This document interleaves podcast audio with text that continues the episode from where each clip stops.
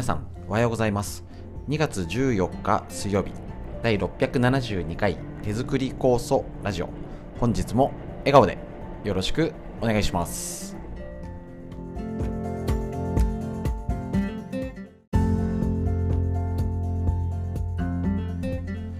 こちら手作り酵素ラジオは埼玉県本庄市にあります芦沢治療院よりお届けしております。私の母親が手作り酵素を始めて今年で40年。北海道帯広市にあります。十勝金星社。川村文夫先生に長年ご指導をいただいておりまして家族で酵素を飲み治療院ということで酵素の勉強会仕込み会などやらせていただいております。とコロナ禍でスタートしたこのラジオ。耳から学べるということで大変好評いただいております。作業しながら家事をしながら移動中に聞きやすい習慣化しやすいということでですね。一緒に勉強するスタイルで本日もやっていきたいと思います。内容としましたら酵素酵素酵素ってよりは、ちょっと聞いてためになる酵素やってる方の体が元気に働ける体づくりのヒント。こちらをお届けするべくフリーのお話えーと、老化について大事ですよね。みんな知りたい東洋医学の知恵なんていうラインナップで、とえーと、本を参考に一緒に勉強するスタイルで本日も短い時間ですけれどもよろしくお願いします。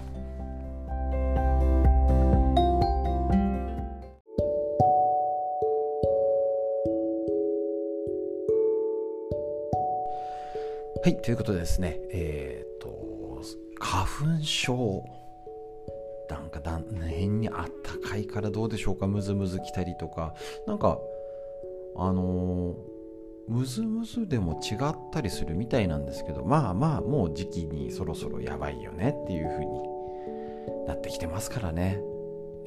バカ陽気みたいなあったかい陽気になると一気に花粉も飛びますし気をつけていきましょう。えーと周りでの花粉症ぜひちょっとチェックしてみてください。チェックって言うとねあれですけどいつもよりひどいのかってことなんですよね。えっ、ー、とおえーと、大雑把に言うと除菌殺菌しまくって血流悪くなって運動不足でっていう条件であればひどくなるっていうねなんかいつもの薬じゃ効かないんだよねとか早くなって結構症状がひどいんですって方もいらっしゃいます。えっと、いわゆる自律神経とかだったり、また体を、あの、冷え、巡りが悪い。これで過剰反応しちゃったり、花粉にね、そういうこともありますので、あのー、状態、この天気がなんかだってず普通の時いつでした？もう夏も3ヶ月エアコンずっと暑くてエアコンかけまくり秋なんかあったかくて冬もなんかあったかい急に寒いあったかい。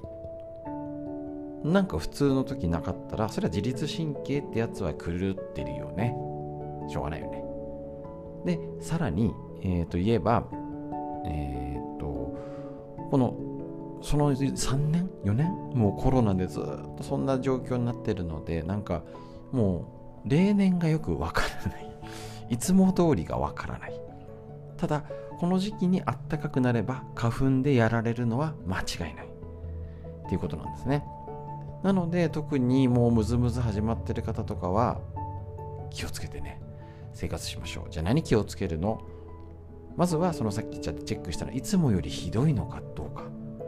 中にはもしかしたらちょっと去年別に今まではムズムズとかこれぐらいで済んだけどちょっとこんなひどいんじゃねっていうその例年とねあの去年と比べるのもちょっとねいつどうだったっけっていう方もいらっしゃるとは思うんですけど比較したりとか明らかに周りのなんか目がムズムズが増えてるよねみたいなあるかもしれません。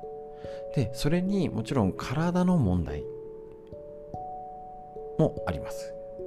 血流がね。でやっぱ花粉の飛散量ってのもあるしあの今言われてるのは花粉についてる化学物質 PM2.5 とか汚れとかのも影響ある。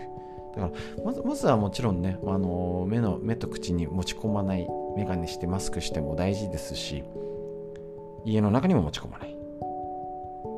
ですね。で流れ自体を良くしようみたいなのもあのいろいろなね大事なんですけどそれだけでやったからって結構みんななかなか難しい。もちろんあのひどすぎる方は薬をちゃんとね服用するっていうのも大事だ。もうそれで夜眠れなくもう我慢して夜眠れなくなっちゃってじゃあ逆ねあのもう昼間フラフラになっちゃったらもうどうしようもないんでね。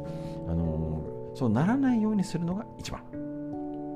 ですね。でそれをならないようにできたらいいんですけど結局例えば腸の問題体の冷えお腹とかどうでしょうか。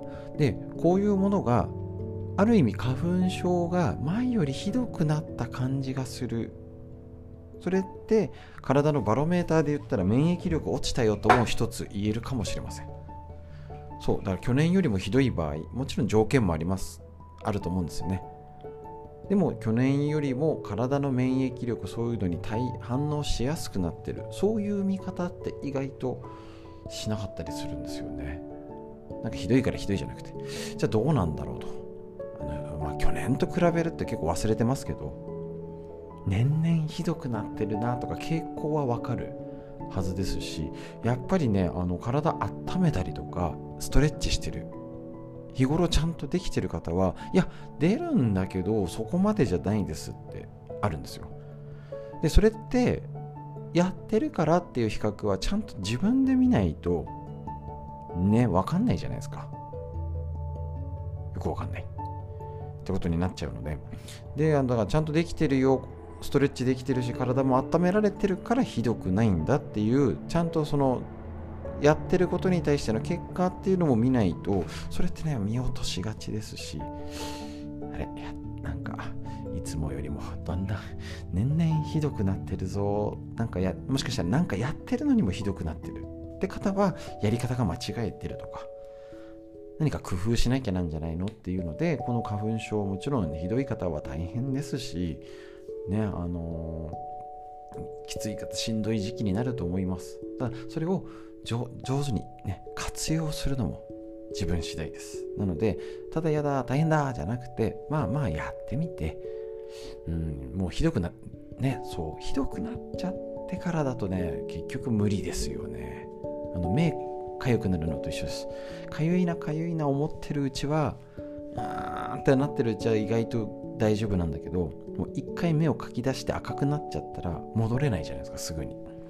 あの状態。なので少しでも早くやれること対処したりもう今しっかり温めたりとかねああ出始めたもうすぐやりましょう。血流。とにかく血流特に首こりもあるので、えーと、お風呂でね酵素を塗って、えーと、首の周りの流れを良くする。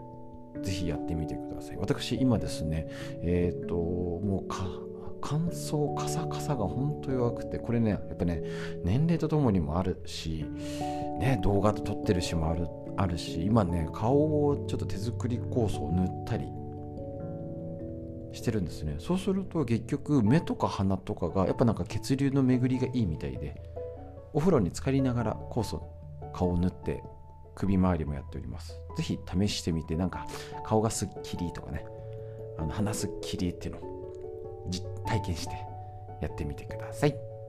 フリーの話以上です。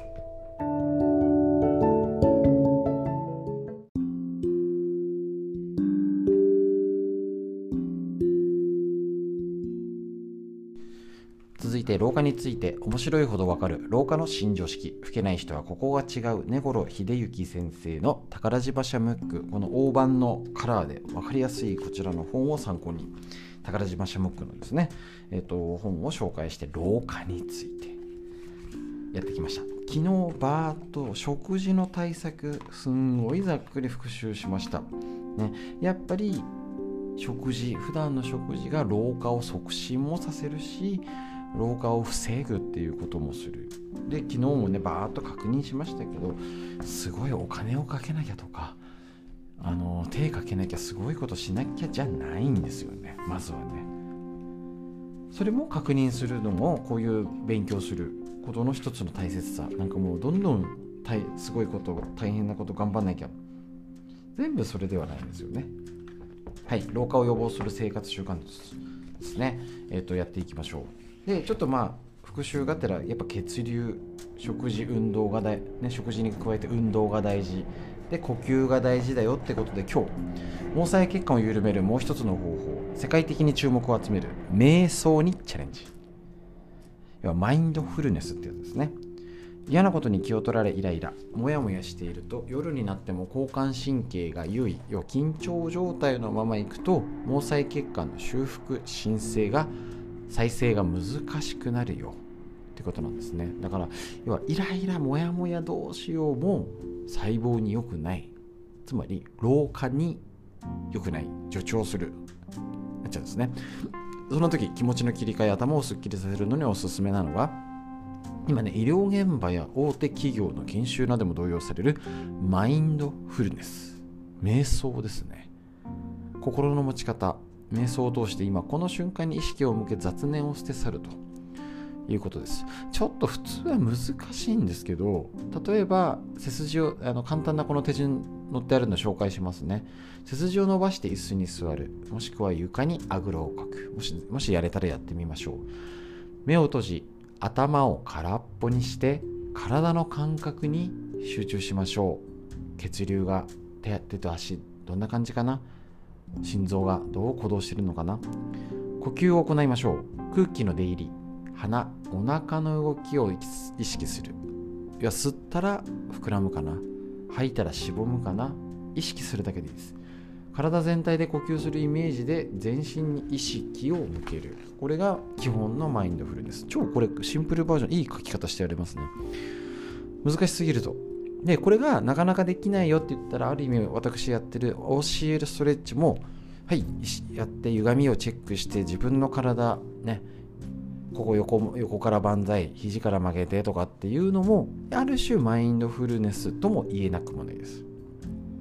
だからなんかやっぱねあのライブ配信でやってやるとなんか集中でき力が違うので効果が違うんですよね。なんか家で自分でやってるとやっぱ雑念入っちゃうんですよね。まあ雑念だけじゃないんですけれどもみんなでやってる感があるとかねあちゃんと聞かなきゃみたいなのも大事なんですけどこういうふうに瞑想にチャレンジする。のも大事ですしあんまり頭ガチャガチャいろいろ考えがあのー、ねあれどうしようこれどうしようじゃなくてふえほリラックス。これ入浴時でもいいし散歩中でもいいしねあのー、なんかコーヒーでも飲みながらお茶飲みながらとかちょっとひとときそんな時間ねそんなゆとりもないっていう方がガチャガチャわちゃわちゃ忙しくなっちゃいますのでそんな時間を作れるかな。私どうかなっていうのをまず見直してやってみてください。廊下のお話以上です。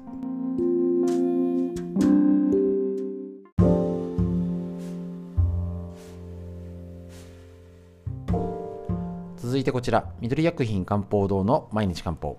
体と心をいたわる365のコツ桜井大輔先生の夏目社よりお届けして。今日ちょうど2月14日バレンタインの日ですね。カカオ成分の多いチョコレートで頭すっきり。最近ちょっと薬局にそうに高高純度のやつ売ってますよね。昨今チョコレートの良さが見直されています。チョコレートの原料カカオは薬膳的にも頭をすっきりさせ乾きをなくして排尿を促すとしてされているので、えー、なかなか健康的と言えます。ただしこの場合のチョコレートとはカカオ成分が多くて甘みが少ないもの。大量の砂糖を添加したチョコレートは該当しないと。いうことですね。大量の砂糖は体内に単質というドロドロとしたものを作り出してしまいます。単質は排水口に溜まったぬめりのようなもの。ああイメージしやすいけど嫌だな。簡単に言うと食べ物などのカスです。単質が溜まると肥満やむくみだけでなく食欲不振やめまい気分の落ち込みなども引き起こします。また体内にドロドロをためためるので湿疹やジュクジュクとした液を伴う皮膚トラブルなどにも影響します。なおカカオ自体に脂肪分が多く胃もたれや胸焼けのもとになるので食べる量はほどほどに。また温める性質があるのでもともとのぼせがある方は控えるといいってことなんですね。また、えーと、食物繊維ポリフェノールが結構あるっていうのもね他の本であ腸のやつでしたっけ？あ免疫力を高めるやつか。でもねあの紹介したことをラジオでもあるんですけれど、ね、あの高純度のやつですよ。何でも甘甘くておかねあのいいわけじゃないですからね。あのでもあの高純度のやつ薬局とかでも今手軽に買えるようになりましたしまあなるべくもちろん物がいい方がいいんですけどぜひそういう意味でねこのバレンタイン。なかなかねもうあのそんなもうバレンタインなんていう年じゃないですっていう方もいらっしゃると思います。多いと思います。けど、えーと、今ね昔よりも友チョコみたいなのあるからちょっとお友達と会う時に簡単にちょっとチョコ食べないっていうのもいいかもしれません。それにこれをねあの今のこういうこうカカオのいいやつだったら健康にいいんだってねって話を加えてあげるといい情報をまき散らすことができるので、ね、受け取った方ハッピー届けた方ハッピーみんなハッピーになりますのでやってみてください。という学の知恵以上です。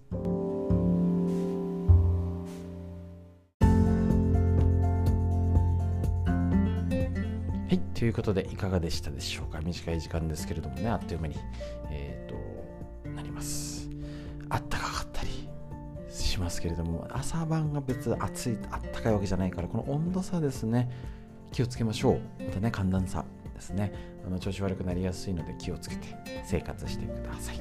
それでは、しっかり深呼吸、体も温めてくださいね。しっかり深呼吸、息吸って、吐いて、肩も合わせて背筋伸ばして息吸って吐いて素敵な一日が始まりました。皆さんにとってより良い一日になりますように。本日も最後までお聴きくださいましてありがとうございました。